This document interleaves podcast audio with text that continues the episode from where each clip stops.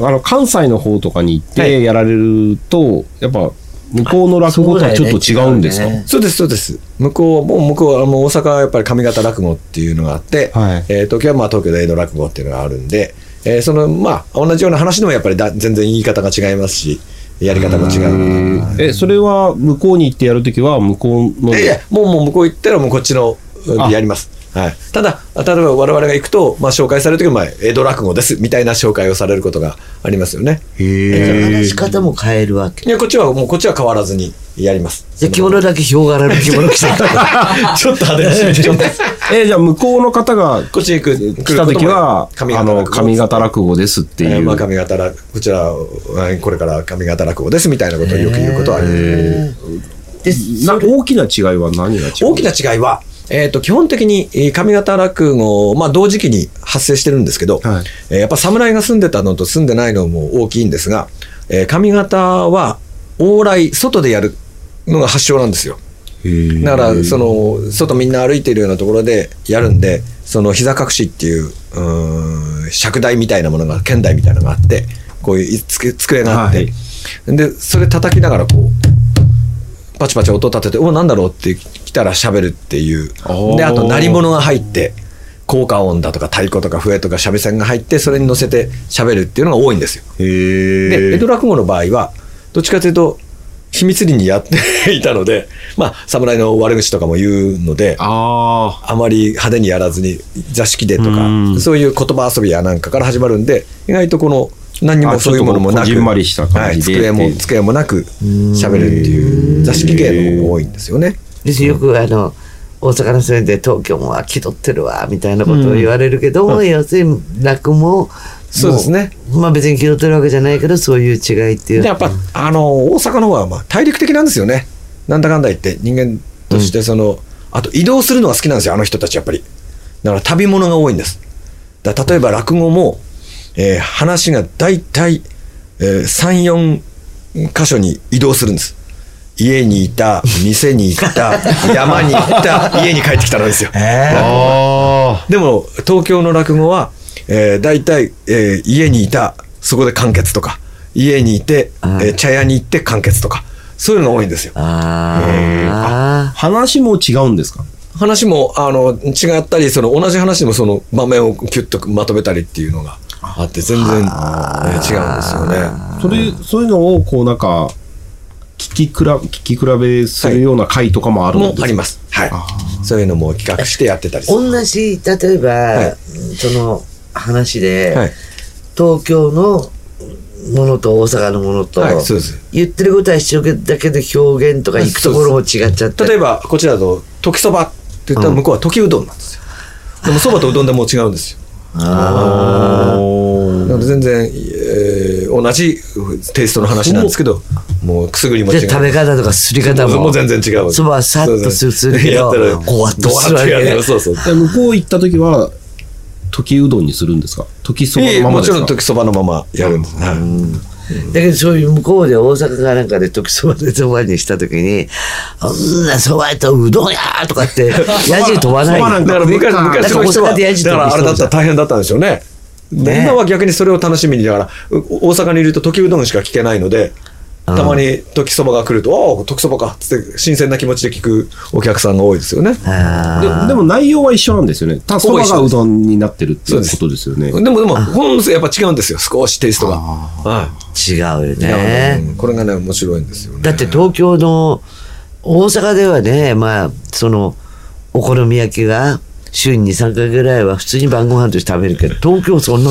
おやつでしかありえないからね。そこのところどうやって表現していくのかなっていう食生活なんか。違うっていうだからのがあるよね大阪はさっきも言った通り例えばここで飲んだ、えーその酔っ払いがこの屋台に来たで家に帰ってグズグズしたなんていうやっぱ移動しながら喋る一石的ものがあるんですけど、と東京はそれがなのでこれ3つの話になってたりしますからね。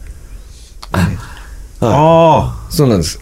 東京は3つの話だけど、大阪行ったらそれが1つの話一つの話になになっててる。っるっていうような。えっていうことは東京の人っていうのは活動的じゃないっていうこと？そうなんでしょうね。あだから例えば今で言うと三谷幸喜さんなん。あはいかのお芝居はどっちかというとうんワンシーンなんですよね。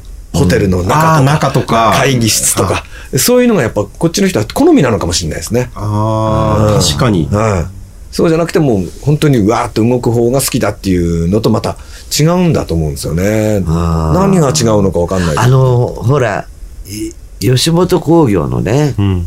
あの舞台うんうん。はい。見ても、ものすごいみんな、はあ舞台いっぱいに暴れまくって、あとがこうとかとか、はあの漫才かなんかがパーンっつったらパーンと飛んじゃったりとか、東京はあんまりそういうのないもんそうですね。だからああいうもので、まあああいうもので育つからそうなのか、まああれなんですけどね。うんでそれが普通なんでしょうね。そうですね。だから好みがやっぱ相当違う気はしますね。へえじゃあ大阪とかならではの落語のおうち話っていうのもあるちょっと東京ではなくてとかそれともそういう話っていうのは全国一緒まあまあだから大阪ともう東京にしかないので、うん落語自体は。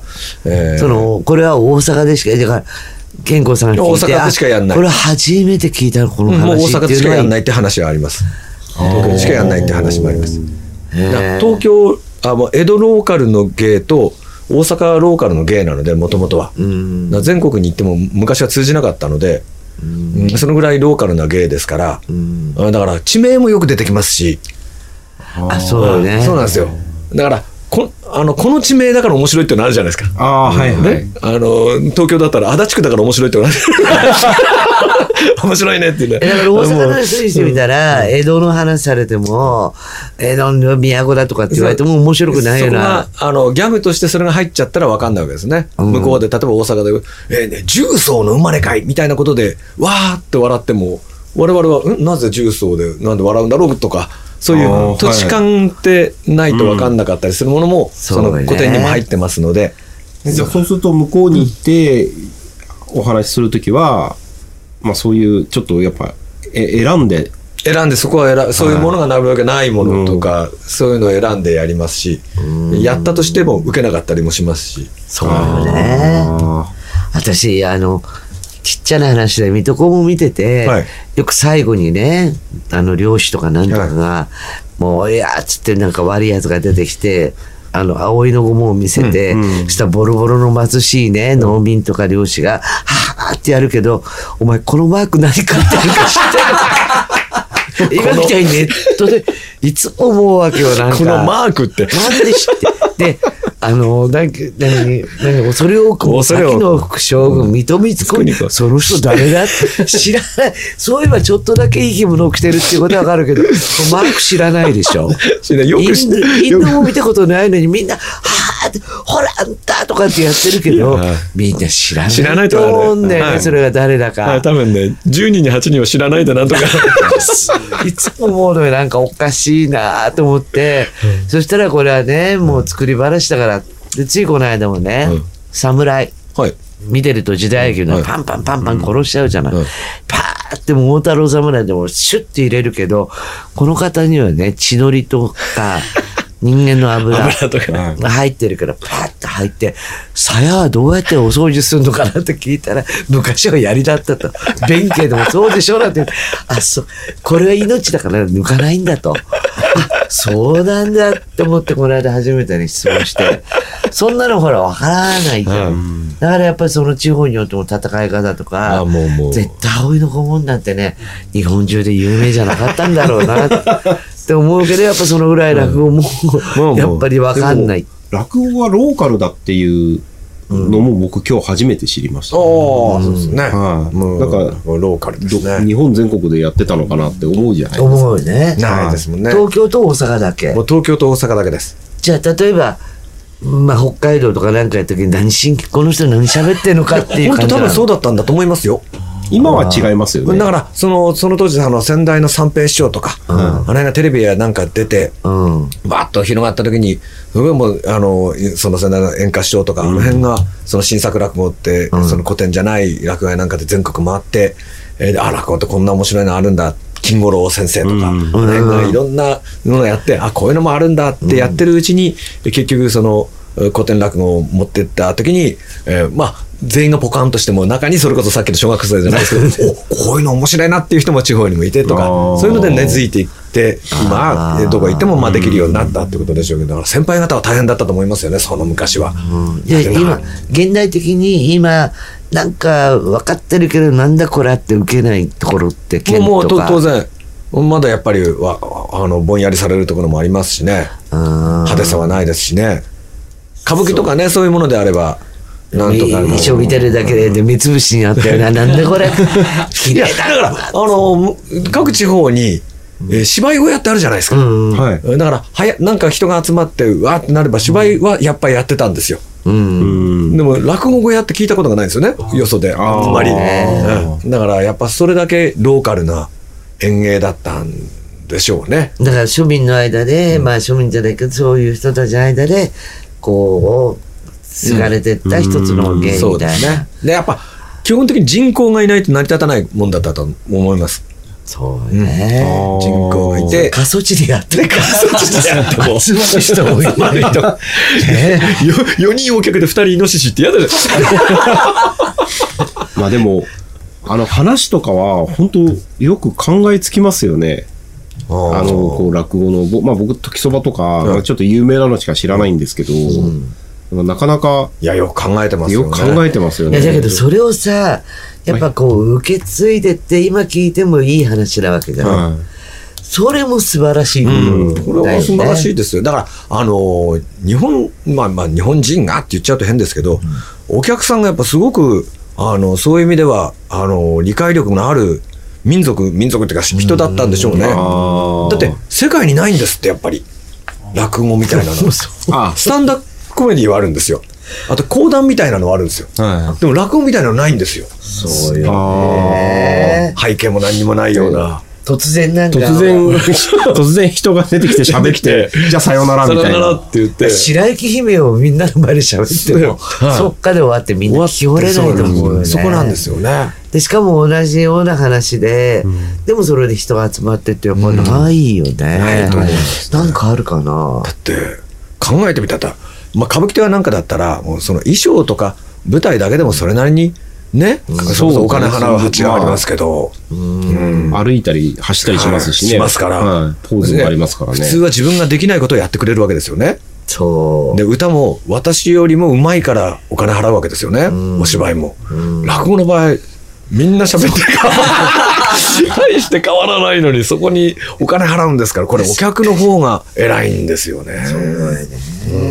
確かに歌聞きに行って、私のうまいわよなんていう人いないよね。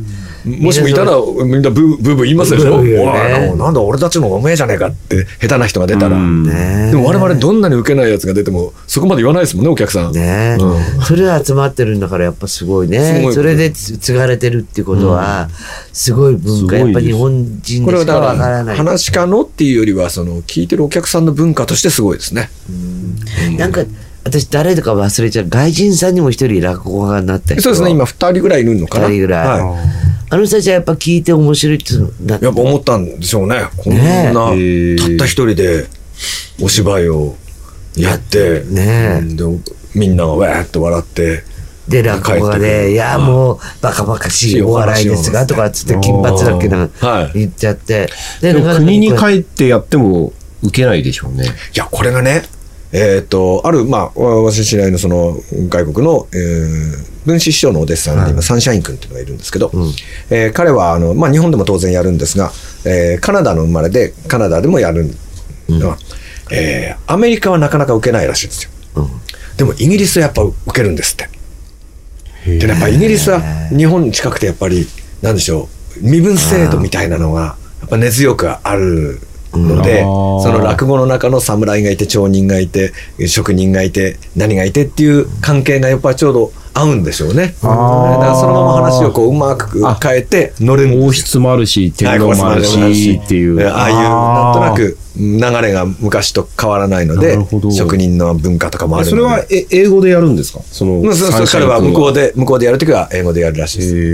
へで私も外国一回ドイツでやった時ってこれねあのー面白いなと思ったのがドイツでやってその日本の文化に興味のある学生さんたちが集まってやってくれたんですね、だからほとんどもう字幕は出すんですけど日本語でも、そこで、えーお酒を飲む話があって、お父さんがお酒を飲みたいんだけど、ばあさん、ちょっとお酒、おかんつけておくれよ。ダメよ、あなた。禁酒するって言ったら、もうダメダメって。お願いだからつけておくれよ。ダメですよ。しょうがないねって言いながら、まあ、じゃあじゃあ一杯だけあげますよっていうのを話をしてたわけです。はい。そしたら、あのーそう日本に文化が詳しいんで、それこそ火鉢も知ってるし、おかんも知ってるし、何も知ってるんですけど、えーわからないことなんかありますか？ってパッて開けて、はい、すいません。なぜあのお父さんは自分でおかんをつけないんですか？